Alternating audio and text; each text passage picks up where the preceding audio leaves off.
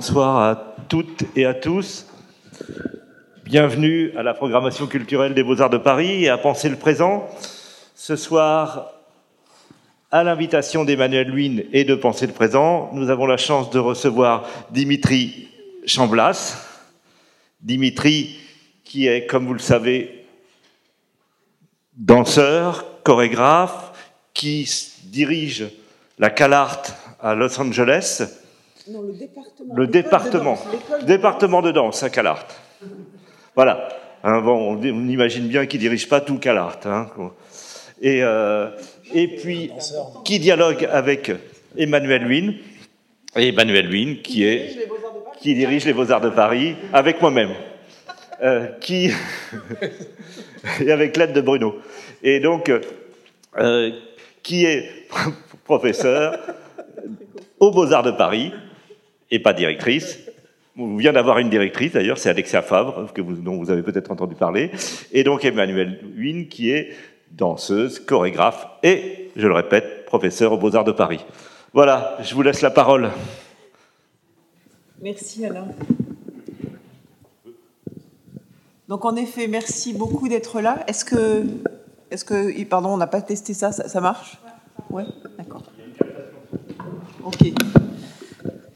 Euh, Dimitri Chamblas est en train de passer une semaine, cinq jours au sein de l'atelier Danse Performance que je dirige en effet, donc qui, rassemble une vingtaine d'étudiants de l'école qui appartiennent donc à d'autres ateliers, je le, précise particulièrement pour les gens qui ne sont pas de l'école et qui pourraient euh, se demander ce qu'est cet atelier. Donc l'atelier danse des Beaux-Arts de Paris qui a été désiré, créé en 2016 sous la direction de Jean-Marc Bustamante et de Didier Semin, euh, regroupe, comme dans tous les ateliers, une vingtaine ou trentaine d'étudiants qui, bien sûr, sont des artistes visuels, rentrent dans l'école comme artistes visuels, mais sont intéressés par la dimension corporelle, par la, parce que le corps ou l'usage du corps ou le travail du corps pourrait apporter à leur travail. Donc, euh, ce sont parfois des personnes qui n'ont aucune pratique physique de danse, parfois des pratiques corporelles, bien sûr, il y a parfois des gens qui aiment la danse ou qui dansent, mais hum, la question de la danse se pose autrement que est-ce que j'ai déjà dansé, est-ce que je suis bon en danse? C'est pas exactement la question qu'on se pose à l'atelier, mais plutôt que peut le corps et que peut le corps dans le travail de l'espace, le travail de l'installation, le travail du film ou le travail tout court. Donc l'idée est plus de former des artistes euh, pour lesquels le, la question du corps est activée.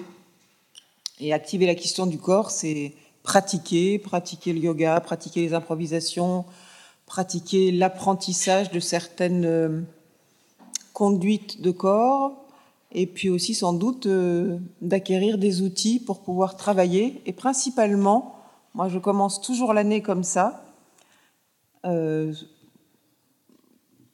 comment comment regarder un espace et comment modifier un espace en entrant dans cet espace avec son corps. Et parfois avec des objets, mais d'abord avec le corps. Chaque année, on a la chance de pouvoir inviter aux Beaux-Arts quelques artistes, euh, certains plus longuement que d'autres. Donc Dimitri est là quatre jours et reste cinq jours selon sa volonté. D'ailleurs, euh, je le remercie encore, parce que c'est vraiment important de le dire, en effet. Il y avait de l'argent pour 4 jours, mais il fait 5 jours. Je trouve ça, excuse-moi, c'est peut-être gênant, mais pour moi, c'est important de dire que tu as voulu être là vraiment pour euh, un vrai temps. Et, donc demain, je finis de la petite présentation concernant le travail. Euh, Dimitri a fait la proposition d'une semaine où il aiderait à, à poser un contexte qui permet à chaque étudiant de produire une forme solo, la danse avec quelque chose, la danse un espace, la danse un objet, la danse et l'architecture. Chacun est en train de travailler et demain à 12h30, il y a un rendez-vous à l'atelier, mais plusieurs des projets sont présentés en dehors de l'atelier. Voilà, je laisse la parole à Dimitri. Je veux juste dire qu'on a, nous, un passé de danseurs-interprètes commun. Euh, et Dimitri a été le premier le premier homme, le premier, le premier partenaire homme avec lequel j'ai fait une pièce euh, dont j'étais auteur, euh, mais dont Dimitri était l'interprète actif. Et un interprète actif, c'est quelqu'un qui n'attend pas qu'on lui dise quoi faire, mais qui invente avec vous ce qu'il y a à faire, puisque, comme on le sait bien, les auteurs ne savent pas toujours ce qu'ils ont à faire. Et c'est les artistes interprètes comme lui, il y en a aussi d'autres, mais voilà, Dimitri, en 98, nous avons fait une pièce qui s'est appelée Tout contre, un duo pour un homme et une femme, que voilà, on a dansé quelques années, et ensuite les questions, on va dire, d'art, d'autorat, de pédagogie, de recherche, d'amitié aussi, ont continué de nous unir. Et le fait, voilà, la, la place aujourd'hui qu'occupe Dimitri comme danseur français aux États-Unis est très rare. Et effectivement, dans cette école de danse réputée au milieu d'une grande école d'art, est importante. Et ce soir, peut-être, il y aura une emphase qui sera mise, un, un moment peut-être un petit peu plus long sur euh, qu'est-ce que c'est que l'expérimentation en danse ou qu'est-ce que c'est que la pédagogie en art. Enfin voilà, ce qui peut nous interroger, nous, stimuler ensemble autour de qu'est-ce que c'est que transmettre et à qui et comment. Et je laisse la parole, c'était un peu long. Je t'en prie, merci. 12h30 euh, demain, euh, c'est vrai que c'est très très bien. Non mais vraiment, on a fait un filage tout à l'heure. Euh, je vois certaines et certains des étudiants, performeurs qui sont là, c'est vraiment bien. Donc si vous pouvez, 12h30, on l'a mis exprès pour que ce soit un moment où, où des fois vous prenez des pauses et que des pauses déjeuner ou je sais pas quoi, et que du coup c'est possible de venir donc euh, venez, c'est vraiment un super, euh, super travail. Euh, merci aux Beaux-Arts de Paris, à l'atelier Win et à Emmanuel Win de m'accueillir ici. moi, j'enseigne, ça fait vraiment partie de, ma pratique et j'enseigne dans beaucoup de contextes très différents. et j'avais jamais enseigné ici aux Beaux-Arts de Paris et du coup, voilà, c'est mon pays. Je suis passé devant des années. Euh, et je suis très très très content en fait d'être dans les murs et dans ce studio euh, Win qui euh, qui nous a tous nous voilà professionnels questionnés, stimulés avec voilà plein de questions dont on dont on va se dont on va se parler.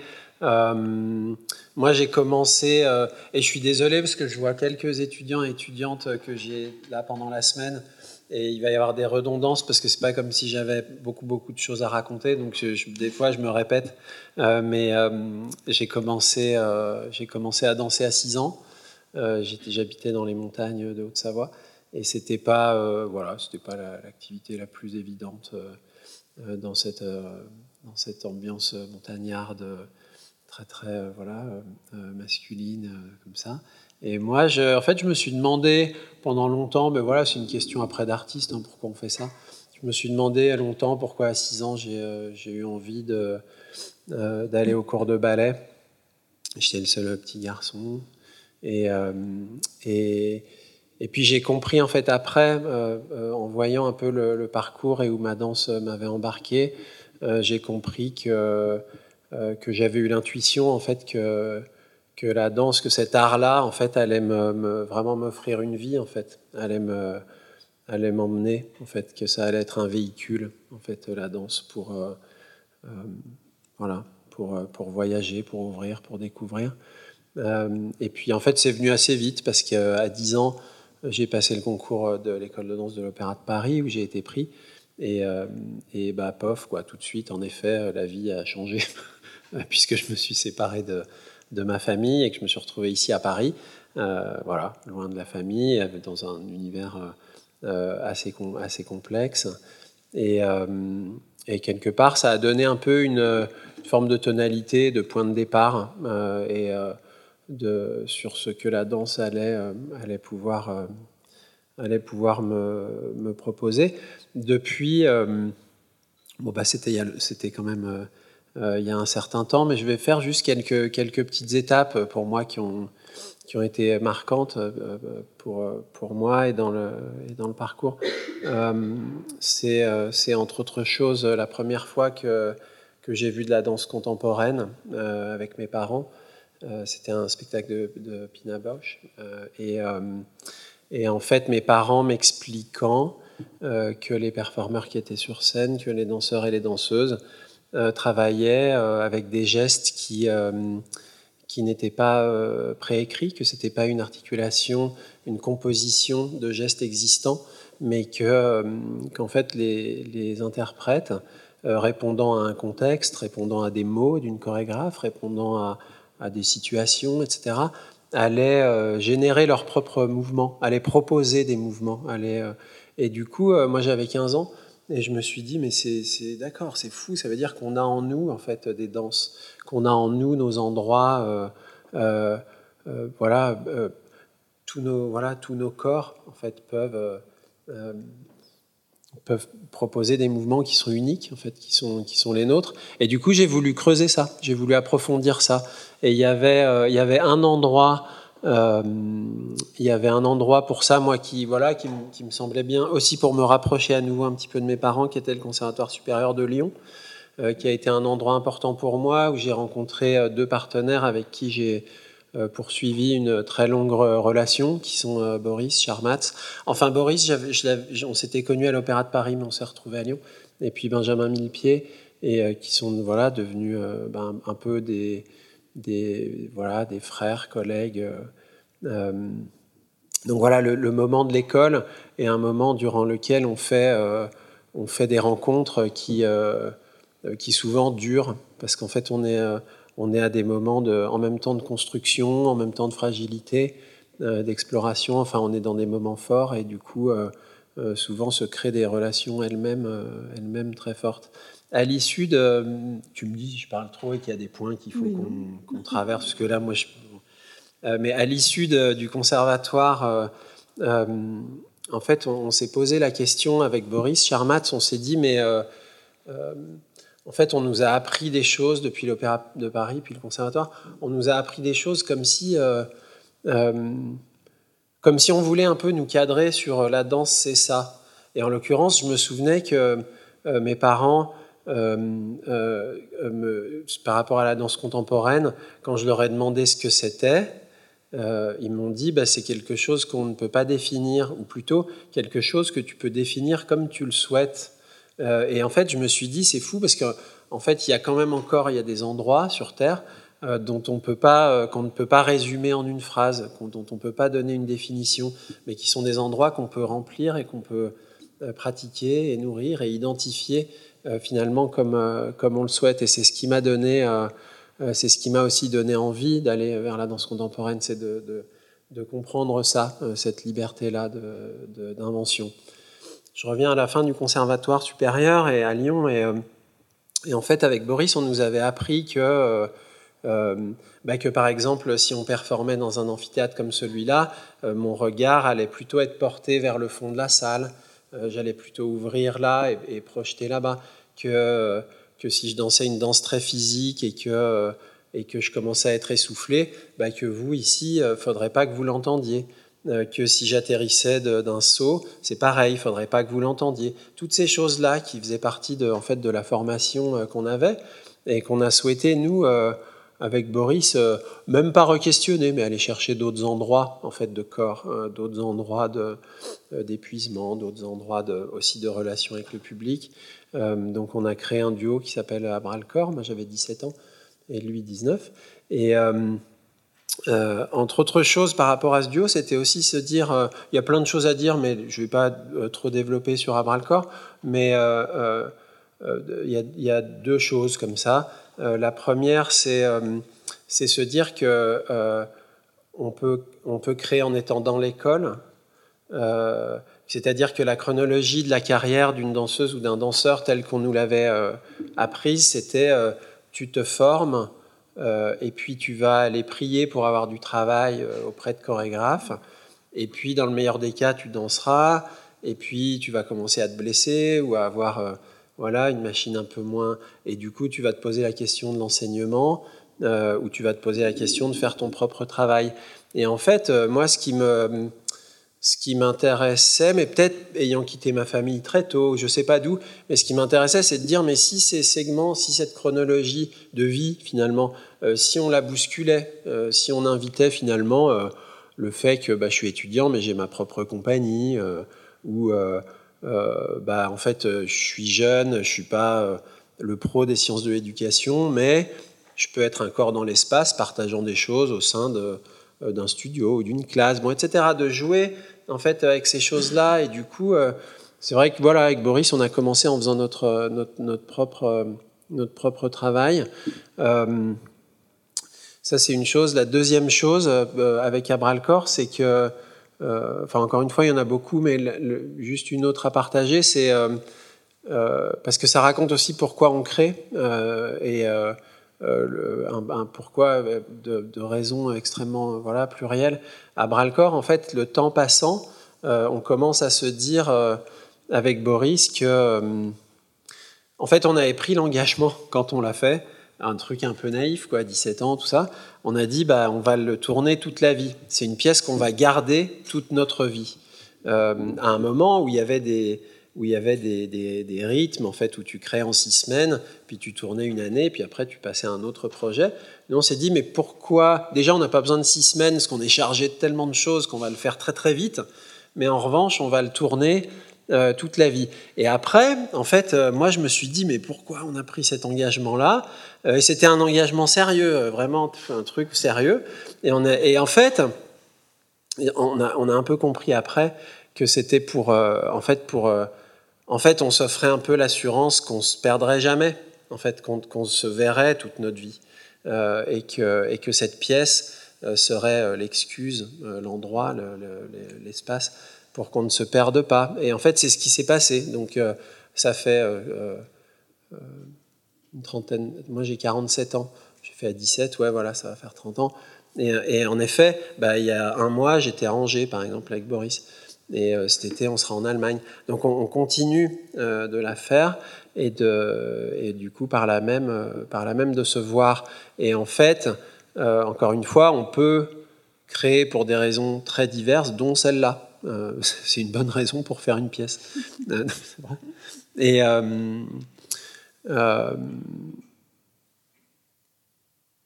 voilà, bon, bref. Après, j'ai dansé dans, beaucoup de compagnies, vraiment faisant partie de ces danseurs et danseuses qui étaient beaucoup dans les centres chorégraphiques nationaux, etc. Et puis en parallèle, avec des projets d'artistes indépendants. Euh, euh, et, comme disait Emmanuel, on, a, fait un travail ensemble, euh, qui était un projet qu'Emmanuel avait voilà, signé, initié, qui était tout contre. Et, donc il y a eu tout un parcours comme ça d'interprète. Et puis à un moment donné, j'ai eu un accident au Ballet Royal de Suède. Je vais un peu vite, je passe les trucs, mais un accident au dos. Et du coup, je me suis posé la question de qu'est-ce que c'est de danser quand on est diminué? En fait, euh, euh, euh, où, j'étais moi avec ça, c'est-à-dire est-ce que j'étais prêt à, poursuivre la danse? Qui ne serait plus la danse que dont je dont j'avais rêvé en fait et que voilà et, du coup j'ai décidé d'arrêter à part à bras le corps hein, puisque ça on était engagé mais du coup j'ai décidé d'arrêter et je me suis dit mais ça fait six ans, depuis que j'ai six ans que je suis dans ce monde-là.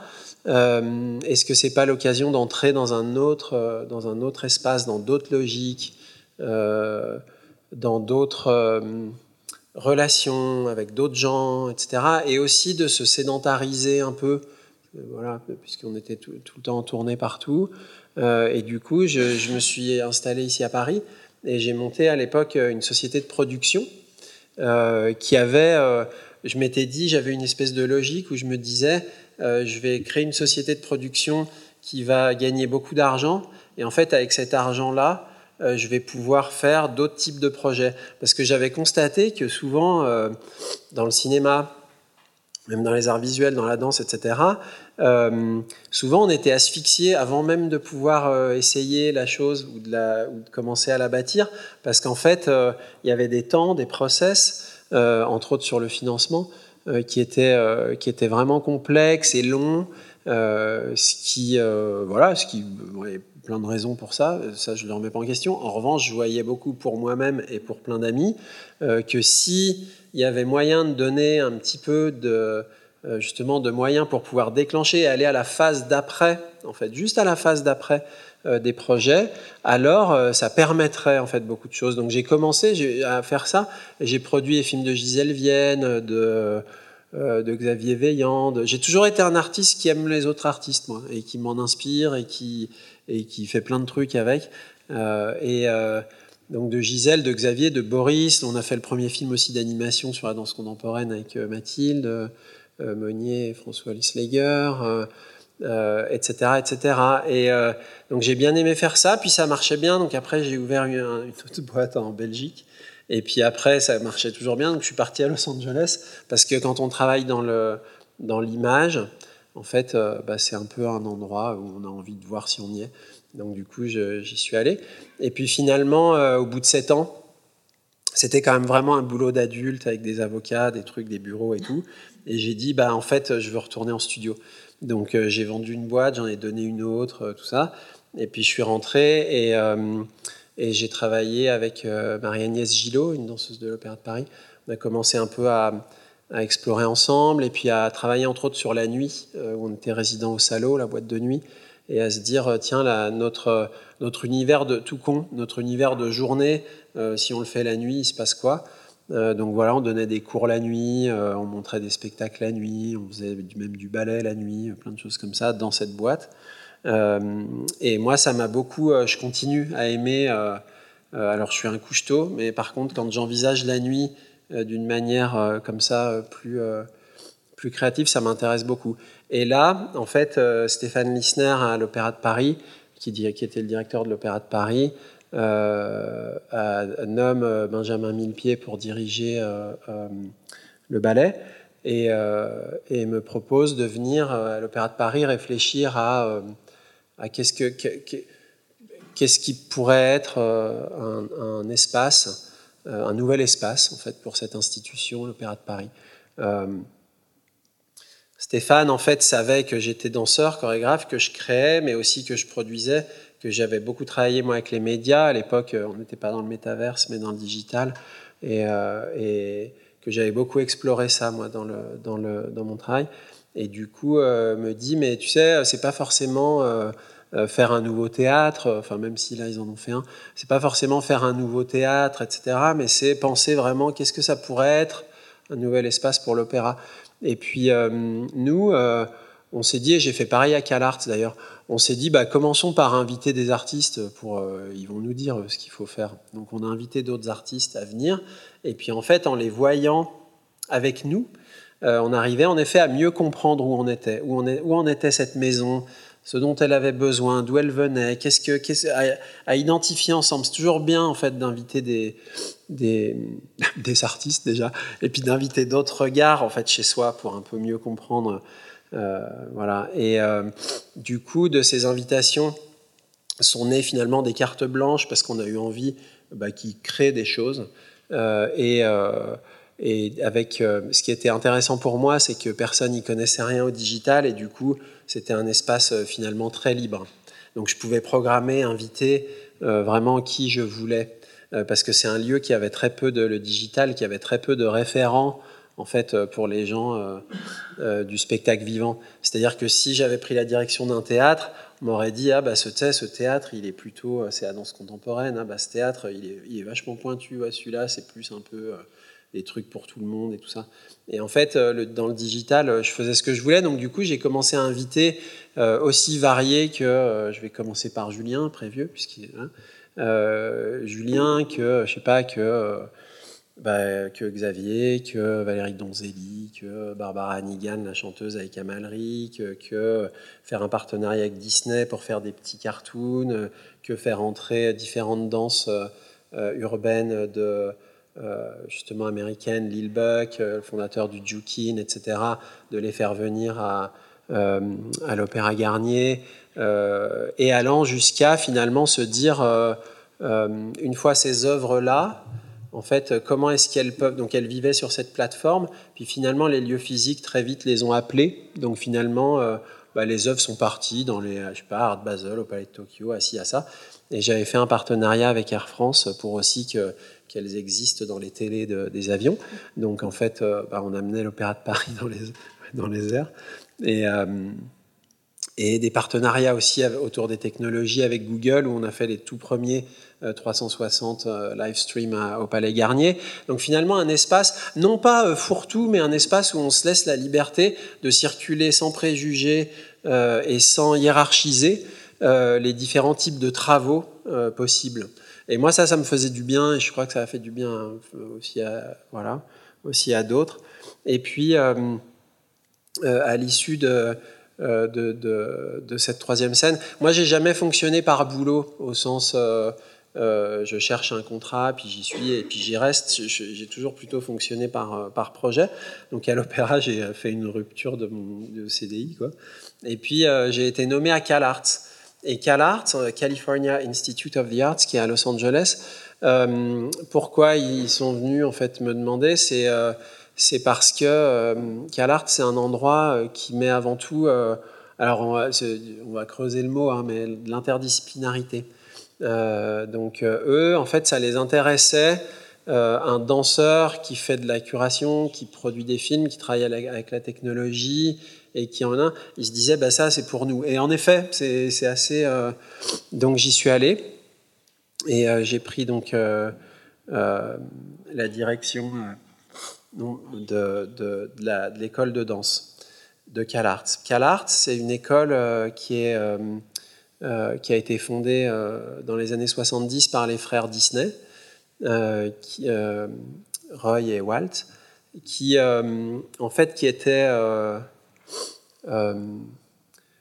comment dirais-je, qui était réac, mais qui aussi avait des espèces de, fulgurances, entre autres, de se dire on va créer un espace ultra libre dans la campagne, c'est à une demi-heure au nord de Los Angeles.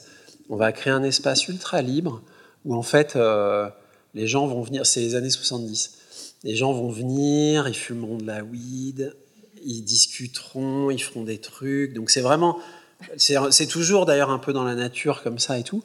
Et en se disant, et de, cette espèce de bain comme ça, euh, si on arrive à sortir deux génies par an et à les emmener dans nos studios, bah, c'est gagné, parce qu'il est quand même enfin, pragmatique en même temps. Et, en fait, ça a commencé comme ça. Et, euh, de là, en fait, sont sortis en effet euh, bah, des super artistes. Euh, petit à petit, ça c'est un petit peu. Il y a toujours cet esprit comme ça. très ouvert, très à essayer des choses, très voilà. et petit à petit, ça s'est structuré. Aujourd'hui, c'est CalArts, c'est six écoles. c'est une, euh, une école d'art, donc très connectée, enfin qui a généré et toujours très connectée à la, à la côte ouest, donc Mike Kelly, Baldessari, euh, euh Ed Ruscher, euh, bah maintenant Mark Bradford, voilà, beaucoup d'artistes comme ça de, de là qui ou ont fait CalArts, ou ont enseigné à CalArts, ou souvent les deux d'ailleurs. voilà, donc tout, tout, tout cette euh, toute cette euh, mouvance-là. Donc, y a, bref, il y a l'école d'art euh, qui, qui a plein de, évidemment de départements différents. Il y a l'école de cinéma de CalArts qui est bah, forcément un peu historique, dont la meilleure école, enfin, on, on dit meilleure école d'animation au monde. On a d'ailleurs un partenariat avec les Gobelins qui est super aussi. de experimental animation et character animation.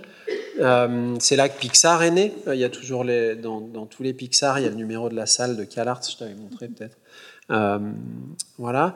Et puis l'école de musique qui est, qui est très.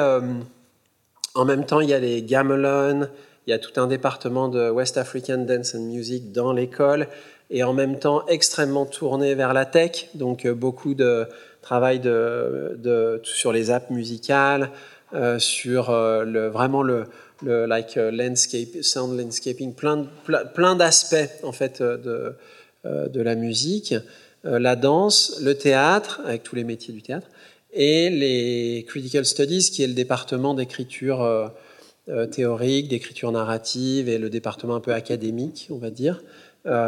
et tout ça, c'est dans le même bâtiment, sous le même toit. Et en fait, le pourquoi de ça, c'était c'était une pensée de se dire si on vit ensemble, on va, si on vit ensemble dans la même architecture, alors on va se rencontrer et on va du coup bah, faire des choses ensemble. Donc ça veut dire que on pouvait se dire que, je sais pas, une réalisatrice euh, à la cafette euh, rencontrer un musicien, et puis le soir, ensemble, ils iraient faire la fête et voir un graphic designer, etc.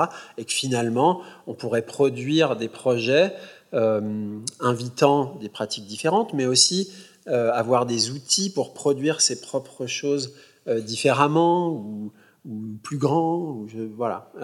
moi, quand je suis arrivé, donc ça fonctionnait hein, bien même. moi, quand je suis arrivé comme Dean, euh, euh, la manière, j'ai compris que la manière dont l'école, euh, dont l'Institut CalArts était, était dirigé, c'était un modèle, on appelle gouvernance partagée. Ça veut dire qu'on est six directeurs et directrices à diriger tout.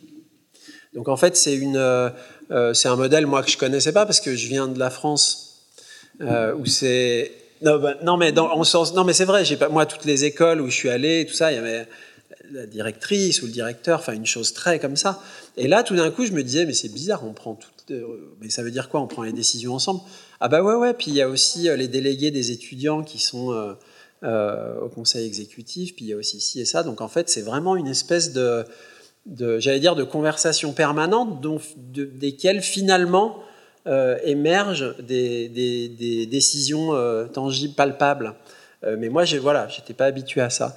Et j'ai vachement aimé en fait. Euh, bref, je me suis dit, c'est bien beau de se dire, il y a ce bâtiment avec tous ces étudiants et étudiantes de plein de disciplines ensemble et se dire qu'on va les laisser faire, c'est super, mais c'est un autre geste pour une institution de dire, euh, on va créer des programmes en fait ensemble. On va créer euh, tout d'un coup, qu'est-ce que c'est d'avoir 12 animateurs, 12 danseurs dans le même espace en co-teaching et qui vont vraiment euh, pouvoir creuser euh, vraiment dans l'espace ensemble au sein du curriculum, donc faisant partie de leur curriculum, leur donnant des crédits, etc. C'était aussi une manière pour l'institution de reconnaître en fait ça, euh, cette, cette, nécessité et ce désir, et de l'installer vraiment dans le système même de, de l'école. Donc si je parle par exemple de la danse, on a commencé à faire 12 compositeurs, euh, compositrices, de 12 danseuses, danseurs, ensemble dans l'espace, toutes les semaines, euh, à, créer du travail, à le critiquer, etc. Pareil avec l'animation, pareil. Bref, avec plein de, plein de, euh, de, départements. Et moi, c'est une chose, finalement, qui m'a aussi permis de, de comment dirais-je, d'un peu repenser et creuser sur les notions de collaboration qui sont souvent dans les écoles, euh, euh, comment dirais-je, exposées de façon un petit peu romantique, que c'est super de collaborer, qu'il faut et que c'est chouette.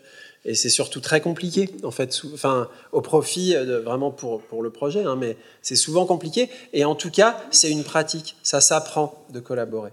Euh, donc, donc de faire rentrer ça dans l'école, moi, me, me, me semblait voilà, me semblait important. Euh, alors non seulement tout à l'heure, c'était pas vrai de dire que je dirigeais CalArts, mais au jour d'aujourd'hui, je dirige même plus l'école. Euh, c'est-à-dire juste avant d'arriver. En fait, j'ai été renouvelé, tout va bien et tout, j'ai été renouvelé, mais comme je vous avais dit euh, par rapport à l'Opéra de Paris, moi, c'est vrai que j'ai envie, je suis très gourmand des choses, en fait, de, faire d'autres choses. Donc, du coup, j'ai dit, j'ai dit j'adore CalArts, vraiment, et je veux rester à CalArts. Mais en fait, à CalArts, il y a des statuts un peu particuliers pour certaines artistes et certains artistes euh, qui permettent de, euh, bah, d'entreprendre, de faire son travail, de grandir dans son travail, tout en étant lié à l'institution. Et euh, Tim Disney, bah, le, petit-fils Disney, qui est le président du board de Disney, du coup m'a proposé ça, ce qui est vraiment génial parce que ça colle vraiment en fait à où j'en suis, tout simplement. Et j'ai monté une structure ici en France euh, qu'on est en train de développer euh, avec Elodie Vitrano. Euh, bref, ça j'en dirai plus là-dessus. Je veux juste dire une chose par rapport, pour, j'allais dire pour, pour en, finir sur le chapitre euh, CalArts. Il y aura pas mal de choses autour, on a 50 ans là, il y aura pas mal de choses autour des 50 ans de CalArts, des rétrospectives, de la publication, pas mal de choses. Euh, et, une des choses que... alors, le board, la manière dont c'est fait, en fait, dans les universités comme ça américaines, il y a un board, les vrais, en fait, chefs, c'est le board. et en fait, le board de CalArts illustre assez bien euh, ce, que c'est aussi que cet endroit, parce qu'en fait, le chair, c'est Tim Disney. Après, il y a le Michael Linton, qui est le président de Snapchat. Après, il y a le Ren Taschen, donc les éditions Taschen. Euh, après, euh, bref, c'est des gens, bah, président de Sony Picture. Donc, c'est des gens, en fait, qui sont dans l'industrie de l'entertainment, c'est-à-dire qui, qui veulent être au plus proche de la créativité, de comprendre, de ressentir, de, etc., etc. Mais euh, qui, euh, euh, qui transforme après ça en industrie, puisque on appelle là-bas, on appelle ça l'industrie, en fait. Hein, l'industrie de l'entertainment. En fait, on dit l'industrie. Et l'industrie, ça englobe le gaming, ça englobe voilà, la musique, le gaming, le cinéma, la série, etc. Tout ça, c'est ce qu'ils ce qu'ils appellent, ce qu'ils appellent l'industrie. Je vais regarder là. Oui. Hein? Est-ce qu'on voulait parler euh... Vous voulez... voulais pas montrer quelques images? Euh, C'est après. Ah ouais, non, je peux, carrément. Euh, bah peut-être, euh, il y a un projet. Alors, il y a pas mal de projets en cours, mais il y a un projet, moi, qui est important. Et d'ailleurs, bah, on va commencer par ça, parce que c'est lié maintenant à, cette, à cette université, qui est le projet que je fais dans les prisons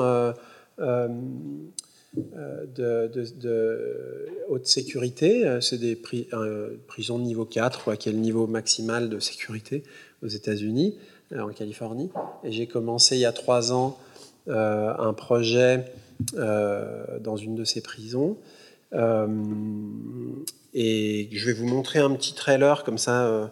alors, celles et ceux qui parlent pas bien anglais, après, si jamais vous, levez la main, puis je peux expliquer de ce qu'ils disent quoi que c'est gênant ça. je parle pas anglais. Euh, attends, faut que je me reconnecte.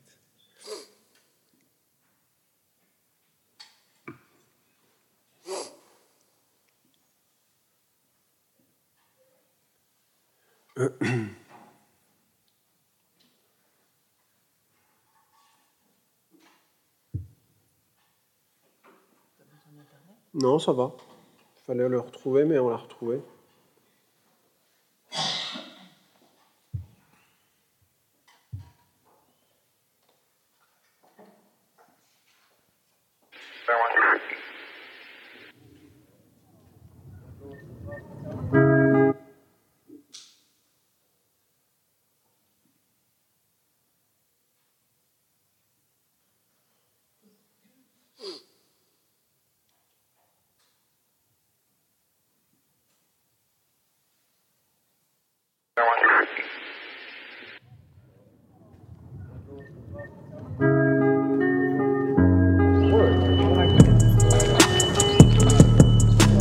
And about 10 days after he came home, my father asked me to take him to show him where the, where the guy lived who shot me.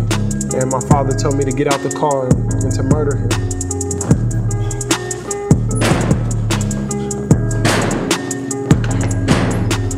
That's really good. That's really good. The times, the everything. I've been incarcerated for 12 years now. Um, I'm a lifer. I committed a murder. Incarcerated for 18 years. I had a sentence of 39 years to life.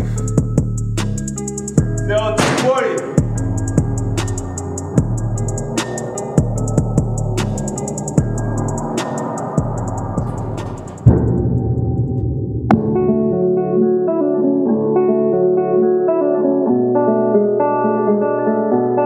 Started dancing. It was like one of the weird things in prison that you don't see. You don't ever see dancing in prison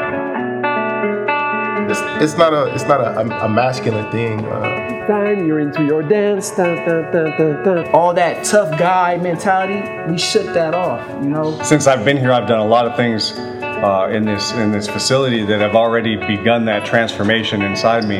It, it's great, and it's because of this class. It's because of this dance class. Because you got to open up. and it, it was an opportunity for me to challenge my maturity and my change. And I was proud of the results that uh, that I seen in myself and that I seen in the men around me.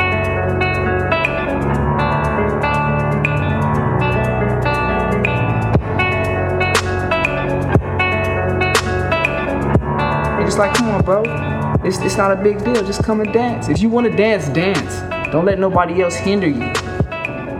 Every day I, I carry the shame of what I, was, what I was responsible for. I do want to be a different person. I want to be a better person. You know, we were kids we made our, our mistakes, you know, so I, I don't think we should be judged just off of the, the past mistakes that we made. We should have a second chance, you know. And This dance class is the best thing that's ever happened in my whole life. It's the best thing because it, it's helped my transition. And I just want to be a better person.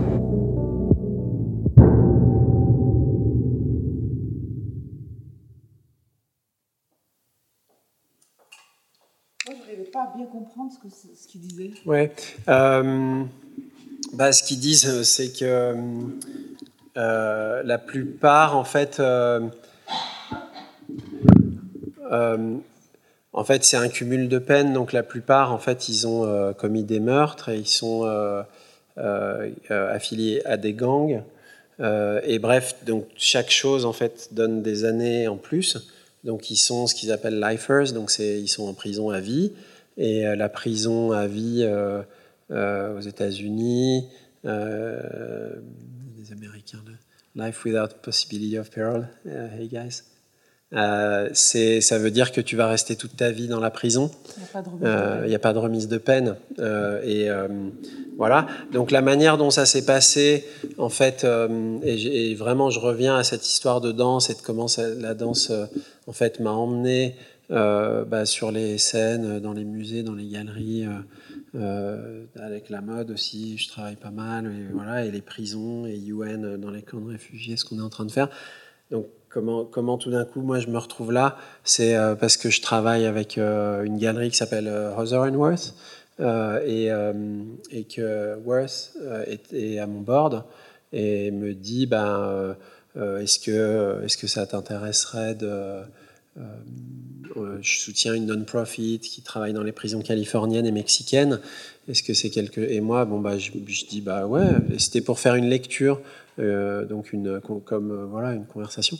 Et en fait j'arrive après trois mois de clearance quoi ils font une enquête sur toi tout ça pour que tu puisses rentrer. Et après trois mois j'ai eu l'autorisation pour rentrer dans la prison. Et j'ai rencontré non pas ce groupe mais la moitié de ce groupe euh, qui parce qu'en fait la danse dans une prison de haute sécurité d'hommes c'est pas forcément bien vu. En fait c'est pas euh, euh, tout le monde se rue pas tout d'un coup quand c'est écrit Dimitri Chamblas danseur voilà. Donc il y en a cinq qui sont venus. Et, en fait on a commencé à faire une pratique physique en fait plutôt que moi je savais pas quoi je savais pas quoi dire.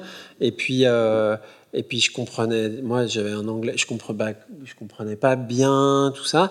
Donc j'ai dit on va faire une pratique physique parce que moi ça reste la manière de rencontrer euh, quelqu'un euh, qui met finalement avec laquelle je suis le plus à l'aise. Et euh, donc on a poussé les tables et tout. C'était pas comme là, là c'est pas si on filmait donc ils nous ont mis dans une grande salle. Mais autrement c'est des toutes petites salles. Donc on a poussé les tables et puis on a commencé à danser et ensemble à bouger, à faire des choses et puis euh, euh, à la fin de la séance, en fait, euh, ils m'ont dit ouais, on peut quand même te raconter notre vie, tout ça. Donc, euh, bah, bien sûr. Et du coup, euh, ils ont commencé à me raconter, euh, en fait, des vies euh, tr- euh, très différentes, puisque voilà, des, personnes très différentes, mais avec des gros dénominateurs euh, communs, euh, qui étaient euh, d'habiter euh, dans des quartiers. Euh, complètement abandonnés, euh, voilà, euh, livrés, voilà, qui sont le Compton et qui sont South LA et tout ça, et, et d'être, d'avoir vécu un peu seul parce que des parents qui, voilà, pour qui c'était raide, donc euh, euh, des, pères déjà dans les gangs ou en prison, des mères euh, beaucoup de crack, enfin des, voilà des parcours comme ça. Et finalement des enfants qui du coup bah, qui étaient abandonnés. Et puis un peu le schéma de ce qui s'est passé c'est que bah, la plupart commençaient du coup un peu à dealer puis après à s'armer. C'est comme ça qu'ils le disent. Puis après euh, et puis après, bah, se rentrer dans le gang, puisque comme voilà, et puis et puis à faire une bêtise à un moment. Et, après cette bêtise, tout d'un coup, paf, c'est leur premier point de connexion avec l'institution américaine. Avant, il n'y en a pas eu pour savoir s'ils allaient à l'école, s'ils pouvaient manger, si voilà, il n'y a rien eu jusqu'à se faire arrêter. Euh, et, euh, et, euh, et emprisonné. Et moi, en fait. Concrètement, dans, dans, les, dans, les, dans les ateliers, tu, tu venais quand même pour proposer un travail corporel alors, suite à, alors exactement, suite à cette, cette, première, moi, suite à ça, la première rencontre, j'ai dit, euh, moi, j'aimerais revenir, en fait, puis qu'on essaye de développer. Est-ce que ça vous dit Et euh, ah bah, ça nous dit vachement. Et est-ce qu'on pourrait venir avec notre cellmate, donc la personne qui est dans la cellule avec? Euh, donc j'ai dit bien sûr. Donc ils sont venus la fois d'après et avec le groupe qui est celui-là maintenant, c'est-à-dire chaque personne est venue avec une autre personne. Et de là, en fait, on a commencé un vrai projet où en fait, moi, ça m'intéressait de développer en effet dans le temps. Euh, et d'avoir un travail pédagogique qui se mêlait à un travail créatif et qui allait finalement euh, aussi être un objet visible. C'est-à-dire, et ça, on, euh, voilà, on en parle, de la pédagogie performée, de la pédagogie visible, de la pédagogie regardable par d'autres, invitant d'autres. Et du coup, je suis allé toutes les semaines, je continue d'y aller toutes les semaines. donc, dans cette prison. Pratique physique, euh, on a commencé par des choses, euh, en fait, par des choses assez simples. En fait, ce qui est assez étonnant, c'est qu'ils sont euh, extrêmement musculaires parce que beaucoup de musculation et de choses comme ça. Mais dans une prison de, de maximum sécurité aux États-Unis, tu n'as pas le droit de courir. Donc du coup, ils n'ont pas de cardio. Donc ils ont des corps extrêmement développés. Et finalement, moi, quand je suis dans ma salle avec eux, j'ai le droit de faire des choses plus engageantes en termes de cardio. Et j'ai constaté qu'ils n'avaient vraiment pas de cardio. Et c'est eux qui m'ont expliqué. Ils disent Mais oui, mais parce qu'on ne peut pas courir. Donc en fait, ils, voilà, ils font de la muscu. Donc bref, plein de choses par rapport à cet espace, par rapport aux, contraintes, par rapport aux interdits. Euh, et, euh, et, du coup, de, voilà, de prendre connaissance de ces corps-là, de ces gens-là, et de commencer un travail euh, qui, pouvait, qui pouvait avoir du sens. Premier exercice qu'on connaît tous danseur euh, par cœur, c'est euh, une personne debout, les yeux fermés, et une autre personne qui vient et qui va jouer avec l'équilibre de cette personne, ressentir où est l'axe, la sortir de l'axe et la ramener, etc. Et qui, finalement met en jeu la capacité de quelqu'un à s'abandonner à quelqu'un d'autre et, met en jeu la capacité de quelqu'un à prendre en charge euh, l'autre, le corps de l'autre, la responsabilité du corps de l'autre, etc. Donc on a commencé avec des choses un peu de, j'allais dire, euh, euh, de, cette, de, cette, de cet ordre-là. Qu'est-ce qui, qu'est-ce qui fait que tu as, à côté justement du partage, du partage de la danse ou de l'art avec des écoles, dans des écoles, donc CalArts ou quand tu interviens en école euh, d'art comme ici, ou peut-être dans les conservatoires euh, euh, ou au CNDC d'Angers, je crois. Qu'est-ce qui fait que, qui est donc notre place plus classique de danseur, qu'est-ce qui fait que tu as envie, ou que c'est important, pourquoi aller dans une prison, ou même j'ai juste compris très brièvement ce nouveau projet lié à, une, lié à la danse pour ou avec des réfugiés ou dans des situations d'urgence, pourquoi la danse aurait-elle euh, une vertu ou quelle vertu ou pourquoi faire ça comme artiste? Ben, euh, je sais. Alors, euh, je vais creuser un peu, mais en ne sachant pas, en fait, j'ai ouvert une classe euh, pour les euh, étudiants en master à CalArts sur euh, s'appelle Arts and Social Engagement, donc sur l'engagement social en art, puisque pensant qu'une des possibilités de la pédagogie comme artiste, c'est de se dire que quand on a une question, on ouvre une classe pour la penser, pour la creuser. J'ai ouvert cette classe-là. après, et je partageais ça avec avec les étudiantes et les étudiants. Moi, en fait, euh, ma pratique, euh, euh, c'est la même où que j'aille. Donc ça, c'est une chose au début où on me dit quoi, mais euh, tu considères pas le contexte, etc. Et en fait, moi, j'ai eu plutôt une pensée un peu inverse, c'est de dire, par exemple, quand je suis allé dans la prison, moi, je viens avec ma pratique. Parce que qu'est-ce qui pourrait me guider à venir avec autre chose? C'est-à-dire que ça voudrait, euh, ça voudrait, ça sous-entendrait que j'estime avoir une compréhension de cet espace, une compréhension de ses besoins, une compréhension de qui sont ces gens. Or, c'est pas le cas.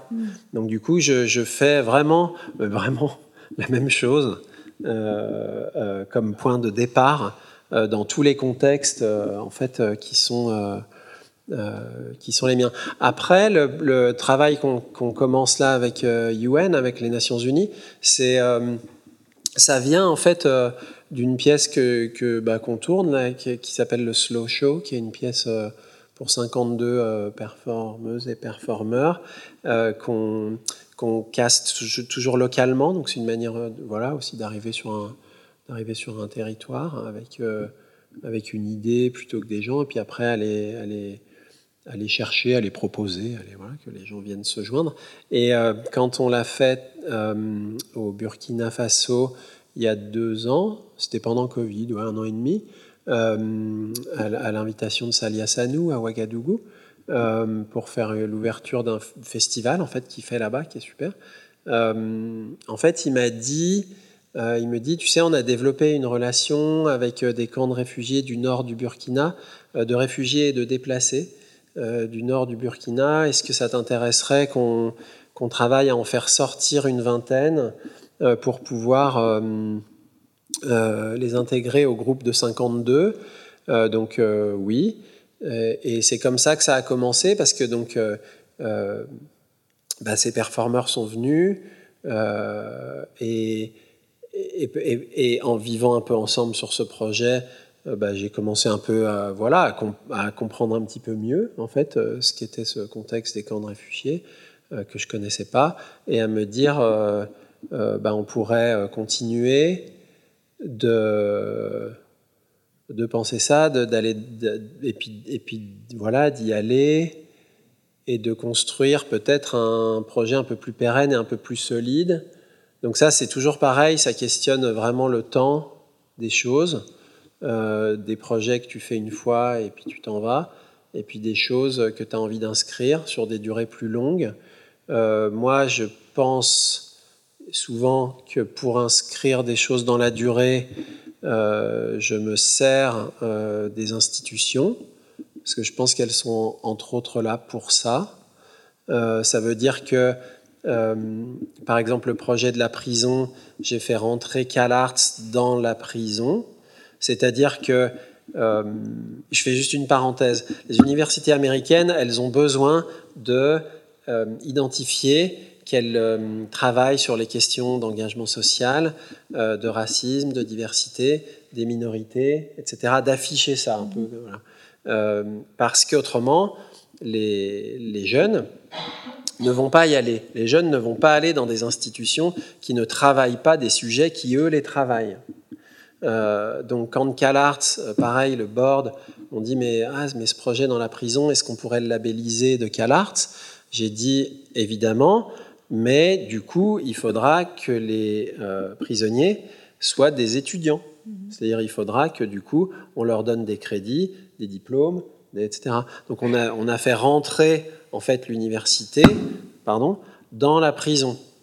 Euh, et ça, c'est un, un exemple euh, pour moi d'une manière d'assurer en fait euh, la longévité d'un projet. Moi, j'ai mon temps d'artiste, j'ai mon temps de personne.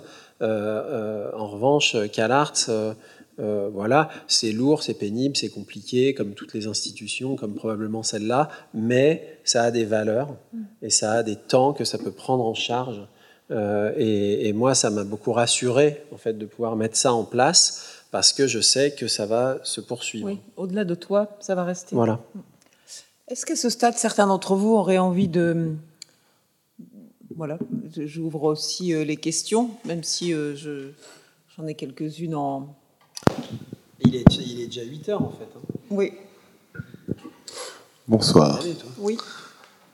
Est-ce que vous pensez que euh, Vous êtes. euh, Est-ce que votre présence euh, va se faire dans euh, le milieu carcéral français, qui a de gros problèmes, et euh, éventuellement euh, tous ces, du coup, euh, ces zones euh, de détresse sociale en France, que ça soit, je pense, le Nord ouvrier, et du coup même à Calais dans les camps de réfugiés et dans les foyers, les prisons. Enfin, je veux dire, est-ce que vous avez quelque chose en France, un chantier de cet ordre-là? Ben, c'est une question. En fait, c'est une question, euh, je pense, beaucoup plus intime que ce que tu penses en la posant. C'est que, euh, c'est qu'en fait, euh, moi, j'ai jamais travaillé sur ces terrains-là avant de quitter mon pays. Euh, C'est-à-dire qu'ici, j'étais plutôt pas très engagé, assez peu politisé. Assez... Et pourquoi ça? Parce qu'en fait, mes parents l'étaient très forts et en fait, ils l'ont toujours pris en charge, ça. Cette euh, voilà cette euh, et toujours d'ailleurs ma mère est en politique enfin ça a toujours été là dans la famille pris en charge par mes parents. Euh, je perds mon papa j'arrive aux États-Unis et je me retrouve en fait et c'est souvent l'intérêt aussi de se déplacer. Je me retrouve dans un nouvel espace que je comprends pas, dans lequel je suis un petit peu perdu, mais j'avais envie de ça, et je me dis tout d'un coup qu'est-ce qui est voilà, qu'est-ce qui est important pour moi, qu'est-ce que j'ai envie, qui j'ai envie d'être aujourd'hui dans cet endroit-là euh, où je suis inconnu et tout le monde se fout de voilà, qu'est-ce que j'ai et, et du coup sont venus ces endroits-là de travail et d'engagement.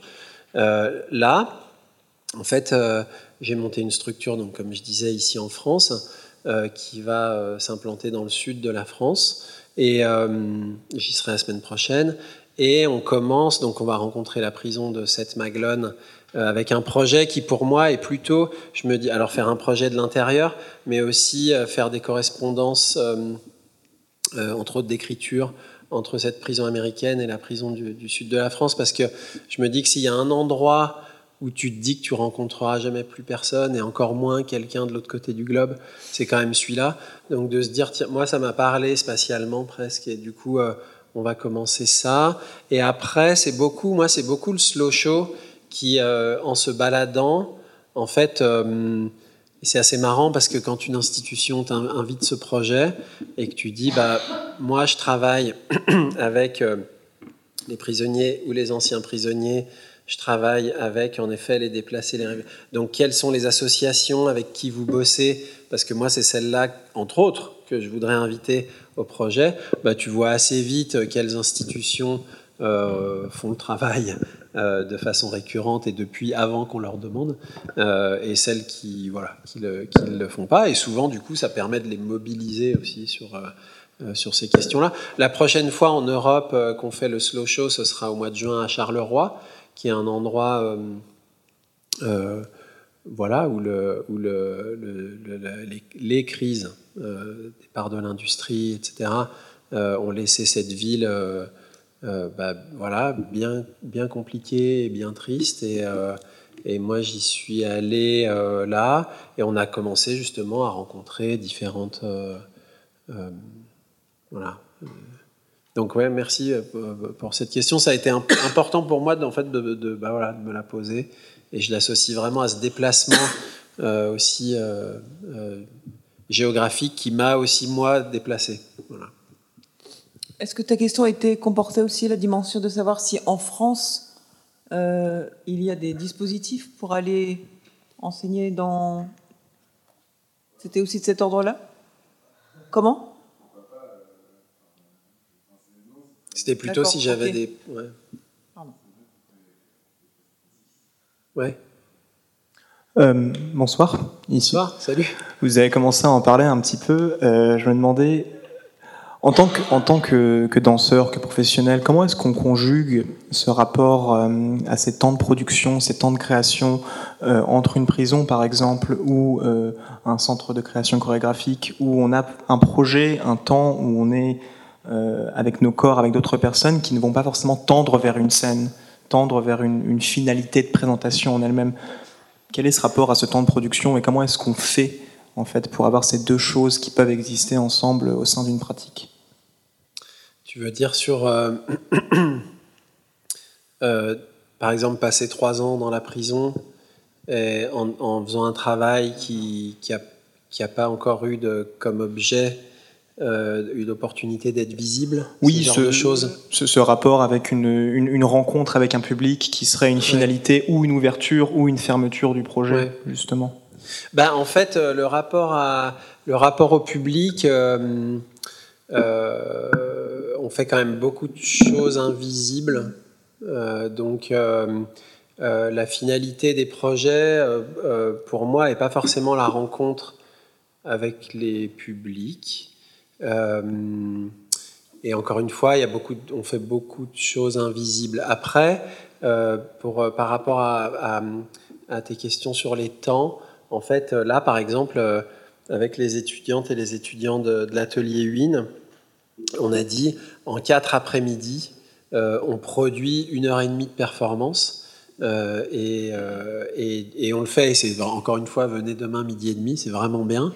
Euh, et, du coup, ce que je veux dire par là, c'est que c'est aussi des décisions de se dire, tiens, euh, euh, qu'est-ce que ça peut être une fulgurance? C'est un peu ce que je disais sur Abralcor, tu le fais en 15 jours, tu le tournes toute la vie, mais il y a des projets qui nécessitent une vie et qui peut-être seront jamais visibles. D'assumer ça et de se dire, enfin toi tu travailles là-dessus, je veux dire, penser la manière de faire, c'est être déjà euh, euh, dans l'activation du projet. Manière de faire sous-entendant les durées que tu vas accorder à quoi, entre autres éléments que tu invites euh, à la création. J'en profite puisque le micro passe. Euh, tu nous as pas dit en fait ce qui se passait chez eux.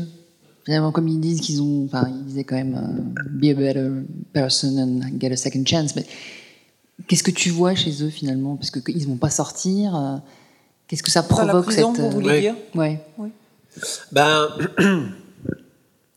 euh, ça devient, euh, en fait, la prison devient leur monde, euh, et, et, donc c'est un monde, en fait, dans lequel ils vivent, dans lequel, dans le meilleur des cas, ils apprennent, dans lequel se passe, voilà, plein de choses, et, sans en effet la perspective sans la perspective de sortir. Donc après, ça fait finalement euh, aller chercher euh, des manières de...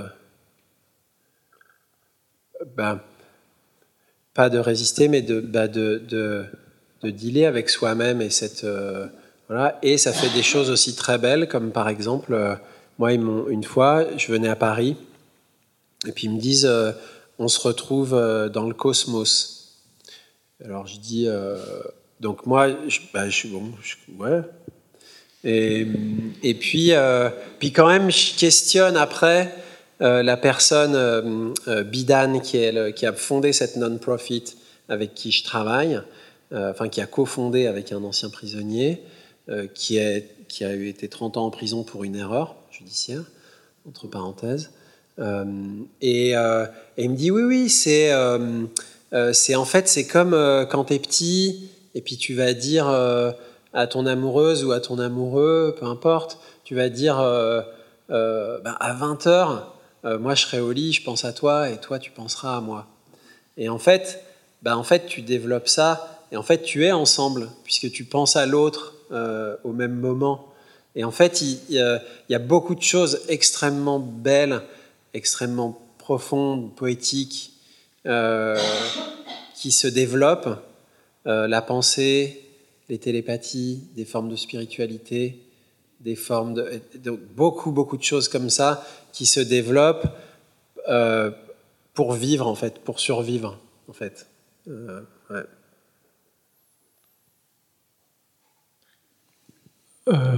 Quel est le financement de l'école sur la question du public et du privé? Est-ce que vous pouvez nous préciser euh, la part du public, euh, la part du privé? Quel est le coût chaque année pour un étudiant euh, de l'école? Parce que ça participe d'une sélection. Euh, voilà, j'ai l'impression que c'est c'est métissé, alors que par exemple les beaux arts, c'est peut-être pas tout à fait métissé comme comme école. Donc est-ce que voilà Et est-ce que, pour être honnête, hein, je vous aime beaucoup, il n'y a pas de souci, les, deux. Bref, mais euh, je veux dire, euh, est-ce qu'il n'y a pas un danger de. C'est magnifique le, ce que vous avez présenté, très beau. Est-ce qu'il n'y a pas un danger de proposer un truc ultra shadé, genre, euh, voilà, on, peut penser que Rihanna va arriver à un moment dans les, et que ça, alors que c'est vraiment un enfer, quoi. C'est des conditions, ils vivent un enfer, vous voyez, depuis le début. Ça, on devrait hurler. Moi, je suis blanc. Mais si on avait une conscience soi-disant artistique, on devrait tous pleurer. C'est abject. C'est l'abjection totale sur Terre. Donc euh, voilà, donc si vous voulez, est-ce que faire du joli, ça neutralise pas l'abjection Pour être franc, excusez-moi. Non, non, c'est bien, bah, ça, c'est tout. Euh, euh, alors, la première question public-privé, euh, CalArt, c'est non-profit, mais ça ne veut pas dire que c'est public. Donc, c'est pas non-profit, ça veut dire que c'est pas fait pour faire du gain euh, euh, mais il n'y a pas de, y a, non, il n'y a pas pas, mais il y a peu de financement public. Donc ça fonctionne. Enfin après c'est assez technique, hein, mais ça fonctionne sur ce qu'on appelle le endowment. Donc c'est des, grosses donations. Donc nous on a 200 millions de dollars de endowment et l'argent que génère ces 200 millions est l'argent qu'on peut dépenser pour activer l'école, mais on n'a pas le droit de toucher euh, à cette somme. Tous les euh, MoMA, Met, euh, UCL, non pas UCLA, c'est public, USC, etc. C'est la manière, voilà. Après, l'argent. L'argent est donné en fait par des fondations, par des gens riches, etc. Avec l'engagement que ça va dans cet endroit-là qui s'appelle endowment, donc que tu dépenses pas et qui fait en fait le socle euh, des institutions américaines, de tous les grands musées, de grands, etc. Leur socle, c'est cette somme qui est là et, euh, avec laquelle tu actives du coup. Euh, Donc, nous, on fonctionne avec ça. On fonctionne avec beaucoup de fonds privés, beaucoup de donations. Enfin, vous voyez en gros ce que, ce que vous imaginez du système américain, c'est comme ça qu'on fonctionne. le coût par élève à CalArts par an c'est 54 000 dollars. Euh, personne ne paye ça, euh, puisque euh, justement on lève de l'argent pour que les élèves ne payent pas ça. néanmoins, il et elle payent quand même trop. mais voilà, après les coûts, voilà, USC ça coûte 70 000 dollars, NYU 75, bon, etc., etc. Ça c'est les coûts des universités euh, américaines. Moi, ce qui m'a surtout intéressé, c'est comment, euh, comment lever suffisamment d'argent euh, pour que les étudiantes et les étudiants qui viennent ne finissent pas surendettés, fassent pas un repas par jour, dorment pas dans leur voiture, travaillent pas jour et nuit pour essayer de payer ça sans y arriver. et malgré euh, malgré, malgré j'allais dire, tout ce qu'on a pu faire, j'ai quand même eu dans mon bureau, pas tous les jours, mais pas loin. Euh, et c'est voilà une, aussi des raisons pour lesquelles pour moi ça c'était compliqué de soutenir. Euh, c'est que c'est que malgré tous les efforts, malgré etc etc, on a quand même toujours des étudiantes et des étudiants qui font un repas par jour, qui dorment dans leur voiture, et qui, euh, et qui sortent euh, euh, surendettés, qui est une chose du système en fait, éducatif tel qu'il est considéré ou pas considéré aux, États-Unis. Après, après sur, les, sur les prisons et sur comment l'esthétique en fait des objets qui en sortent. Alors il y a plusieurs choses. La première, c'est que euh, toutes les décisions, en fait, moi avec ce groupe, bah, maintenant que je connais depuis longtemps, euh, bah, déjà Rihanna, t'en es pas très loin parce qu'un des deux c'est le frère de YG qui est énorme rappeur américain. Ils sont très connectés euh, à la scène rap, donc on n'en est pas très loin. Mais, mais surtout, en fait, on prend toutes les, c'est on a on a on prend les décisions un peu collectivement. C'est-à-dire que moi, ce que j'ai compris quand ils m'ont parlé, c'est qu'ils étaient là pour pas qu'on les entende en fait. Et moi, je me suis trouvé par chance auprès d'eux et j'ai entendu ce qu'ils ont dit et du coup, je leur ai dit, mais pourquoi on pourquoi on n'inviterait pas d'autres gens qui pourraient ensuite, en fait, justement, euh, euh, emmener votre parole, euh, votre vécu, emmener des choses de vous dehors, puisqu'encore une fois, on vous a mis là pour que vous disparaissiez, en fait. Et de là, en fait, on a décidé ensemble, moi je leur disais, ben voilà, il y a le journaliste du New York Times euh, euh, qui veut venir, est-ce que... Alors moi je le connais, je pense qu'on peut lui faire confiance, mais nanana, euh, etc. Donc on décide ça euh, collectivement. Après, il y a ah bah, Peter Hugo, le photographe sud-africain qui a fait ci et ça, est-ce que vous pensez que... etc. Donc ça, pourquoi? Parce que pour revenir à ton point, en fait, et on est en grande question sur le documentaire et sur ce qu'on appelle la non-fiction, quoi, qui est, qui est des réalisateurs et des réalisatrices qui vont se servir, en fait, et puis qui repartent avec le matériel, puis qui font leur truc, qui le signent, et tout va bien. Et ça fait des années et des années et des années que c'est ça, jusqu'à ce qu'on soit en train de re-questionner. Quelque part, ça, ça, ça, ça, dit quelque chose de ce que tu poses là. Euh, c'est... Euh, euh, on peut pas aller piller ces images-là, ces gens-là, ces histoires-là, en fait, et en faire, en effet, du du spectaculaire et faire de l'argent avec, etc., etc. Donc là, ce film, en l'occurrence, du coup, est aussi euh, est, produit par cette non-profit qui, travaille dans... Donc c'est pas un film qui est fait pour... Il est produit avec cette non-profit et avec... après, c'est pareil, c'est des choses un peu techniques, mais entre autres sur les gains, parce que c'est important de se dire s'il vit... voilà. Après, l'esthétique...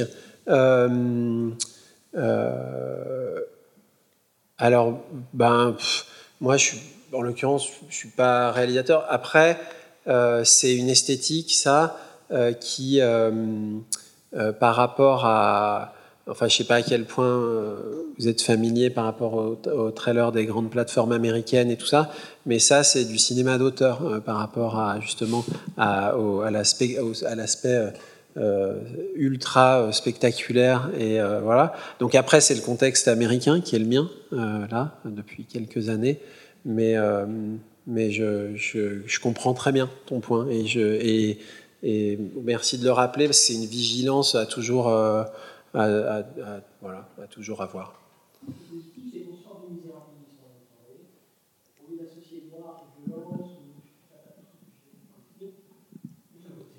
Ouais. Ouais. Ouais. Ouais, je comprends. Oui, bonsoir. Merci Emmanuel et Dimitri pour cette présentation. Moi, j'ai une question sur la, euh, une question qui concerne la technique. Est-ce que tu pourrais nous parler de la manière dont tu as transité euh, d'une technique qui, euh, qui s'applique au sujet, au sujet que tu étais quand tu étais euh, élève à l'Opéra de Paris, vers une technique qui s'applique cette fois plutôt à un corps commun? Puisque là, on le voit à travers ce que tu nous as présenté, à la fois le travail dans les prisons, à la fois euh, le slow show, même la manière dont on s'est rencontré grâce au, au Beaux-Arts de Paris, à Emmanuel, donc euh, à Performa, à, à, New York, et qui traitait ces questions-là ouais. de, de, faire école un peu. Est-ce que, y a, est-ce que toi, là, maintenant, à, à ce moment-là de ta carrière, tu identifies une, cette transition? Est-ce qu'elle est claire? Et est-ce que tu pourrais nous dire, voilà, de, comment tu t'es outillé autrement pour travailler ce, travailler ce corps commun, alors que tu viens d'un travail vraiment sur, euh, sur une technicité du sujet? Ouais. Euh, bah c'est, en fait, c'est des. Euh, alors, j'ai pas. Comment dirais-je Pour moi, c'était pas l'un ou l'autre. Par exemple, là, je, fais une, je suis en train de créer une pièce avec euh, Kim Gordon, la guitariste, pour LA Dance Project, la compagnie de Benjamin, Mille Pieds, qui sont des danseurs et danseuses. Euh, qui, euh, qui ont un, travail de corps quotidien euh, depuis très longtemps, donc qui sont très précis et précises. et, voilà, et, j'aime faire ça, mais encore une fois, je fais la même chose. Enfin, c'est un peu. Voilà, j'aimerais bien donner des choses un peu plus, mais je fais vraiment la même chose. Ce qui m'a intéressé, euh, en fait, par exemple ici avec ce groupe, euh, avec qui je travaille là toute la semaine, c'est qu'en fait, bah, bon, t'en parleras mieux que moi de ça, mais moi je, je donne mon avis. C'est que, en fait, je me trouve avec des jeunes artistes qui qui n'ont pas fait 20 ans de danse avec tout ce qui est génial de ça et tout ce dont des fois tu as aussi envie et besoin de te débarrasser pour arriver peut-être à aller sur d'autres sur d'autres terrains. Donc elle et ils n'ont pas ça. donc j'allais dire une forme de non pas de liberté, mais de créativement allant dans des endroits assez inhabituels pour moi et en même temps ayant une pratique récurrente de corps euh, euh, euh, pratique physique, pratique théorie, qui fait que des informations que je vais donner ou des choses que je vais proposer, sont, je les vois tout de suite dans les corps, donc avec des corps qui ont la capacité de ça. Donc ça fait en fait des performeuses et performeurs pour moi assez uniques en fait à cet endroit-là. J'aimerais bien voir en fait ce que ça va du coup devenir. Ouais. J'ai pas répondu vraiment, mais, mais ça, ça m'a. Mais en voyant l'échauffement, participant à l'échauffement du premier c'est comme s'il y avait. Euh, alors, on aime bien et on n'aime pas employer ce mot, les fondamentaux qu'on peut partager, les questions de contact, de poids, d'enveloppe, de confiance, de, d'auto-affectation qui peut amener à, inventer le mouvement d'une façon ou d'une autre. J'ai l'impression, en ayant observé, et je crois que finalement j'agis relativement de la même façon, on essaye en arrivant justement, enfin tu poses la question de s'outiller pour pouvoir travailler un corps commun. Mais parce que déjà notre corps est tous commun, nous on va dire on a, on a surexploité certaines euh, certaines expertises de vitesse, de hauteur de jambe, de souplesse, et pas que, c'est pas que ça non plus. On a aussi surprécisé une, façon d'intensifier sa présence. Mais puisqu'on partage un site commun, qui est donc le corps, on peut absolument se parler des mêmes choses euh, définitivement. Donc euh, quand je vois Dimitri euh, ce matin encore, euh, faire commencer à deux juste en posant, en ayant un contact qui pèse, et, comment ben, ce contact change, comment le, temps aussi est découpé pour qu'on ait bien le temps, pour que vous ayez bien le temps, que l'alphabet des sensations se, marque, que la grammaire. Donc, en fait, on, fait juste la même chose, me semble-t-il, en s'intéressant vraiment à, je dirais, l'essentiel pour que ça, ça transite. Une fois que ça s'est passé, et je le vois bien, donc tu as appartenu à cet atelier, je le vois sur euh, ceux qui sont partis l'année dernière ou ceux qui sont là en ce moment, je vois bien que les transformations, elles se font sur, euh, voilà, sur les décisions à prendre en bougeant. Donc la virtuosité que nous, on est allé chercher, Dimitri à 6 ans et moi un peu plus tard, et qu'on a effectivement euh, elle est, elle est transmise, je dirais, de, euh, la même façon, mais pour euh, un véhicule qui va prendre la virtuosité différemment, mais qui va aussi la prendre à son endroit. Et puis, euh, sur l'intensification des présences, qui, moi, ce qui m'intéresse beaucoup de voir quand les gens dansent ou performent, c'est vraiment la même chose. C'est Dimitri le notait quand, quand il aussi dans le premier jour, c'est ce qu'on aime voir en tant que public, c'est comment chaque être est occupé à faire quelque chose, comment, comment un être vit et comment il est occupé à performer, euh, à rentrer dans l'espace.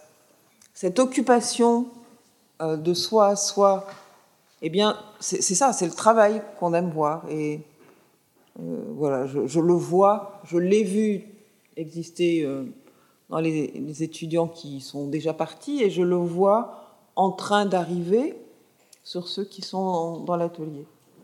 Mais cette question du corps commun, qui est sans doute aussi une partie de la réponse que donne euh, Dimitri sur euh, j'ai envie euh, d'aller travailler dans cette prison haute sécurité, pas juste pour piller, mais aussi donner, redonner. Cette question de Isabelle Launay l'écrit dans un des livres qu'elle donc, qui, qui, co-dirige le département danse de Paris 8. Euh, il y a une active, il y, a, ou il doit y avoir, je ne sais pas comment le lire, mais pour moi c'est important cette dimension du retour. On pourrait dire retour sur investissement, mais qu'est-ce que je viens faire et qu'est-ce que je viens redonner avec ceux avec lesquels je travaille?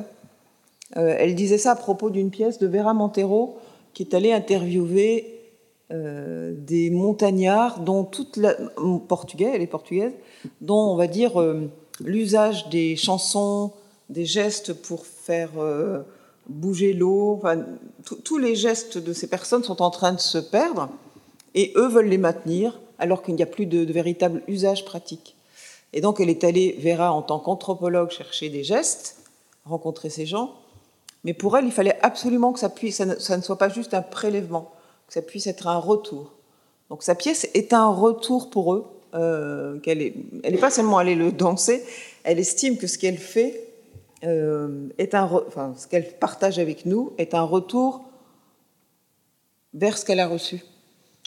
Donc je pense qu'elle est, de mon point de vue, elle, est dans les prisons.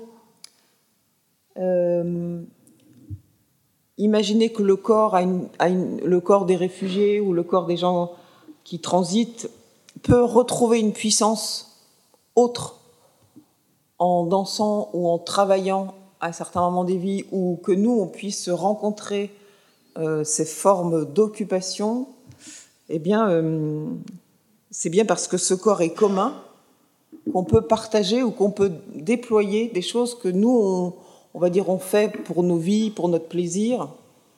Mais il y a des endroits où c'est pas que du plaisir, c'est juste une urgence vitale. Et c'est vrai quand on, a tous la curiosité de se dire, alors ces gens qui vont rester toute leur vie bien enfermés, qu'est-ce que ça peut produire que ces espaces soient agrandis, les espaces à l'intérieur d'eux-mêmes et à l'intérieur de la prison? Je suis intervenue en prison à Angers quand je dirigeais le CNDC, pas sur un projet aussi long que Dimitri.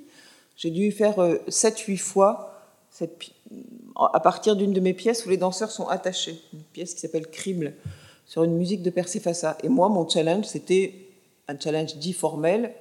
Les gens sont attachés. Comment faire pour que, en ayant 12 danseurs attachés, je puisse passer par toutes les formes du solo, du, du duo, du trio? Comment donner une forme à l'informe?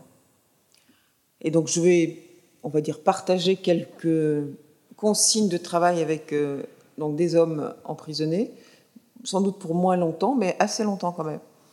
Et donc je fais le travailler les yeux fermés, proprioception, attaché comme ça. Et à la fin d'un des, des jours, il y en a un qui me dit Ah, je ne pensais pas qu'on pouvait être aussi libre en étant attaché. Et pour moi, voilà, c'est-à-dire être libre en étant attaché, en dansant, c'est-à-dire comment on a grandi, comme cette histoire, euh, on va se rejoindre dans l'espace, comment on a grandi à l'intérieur de son corps et de sa psyché, tous les espaces qui peuvent être aussi des espaces de, libération, d'agrandissement de soi. Donc, l'intensification des présences des étudiants d'un atelier, l'intensification aussi de ce que peuvent vivre les gens en contact de ceux qui savent transmettre ces agrandissements, c'est euh, me semble, oui, très important. Et donc le terrain de la danse, il est autant celui d'une école, d'une scène, que de la société civile. Merci. Merci à vous.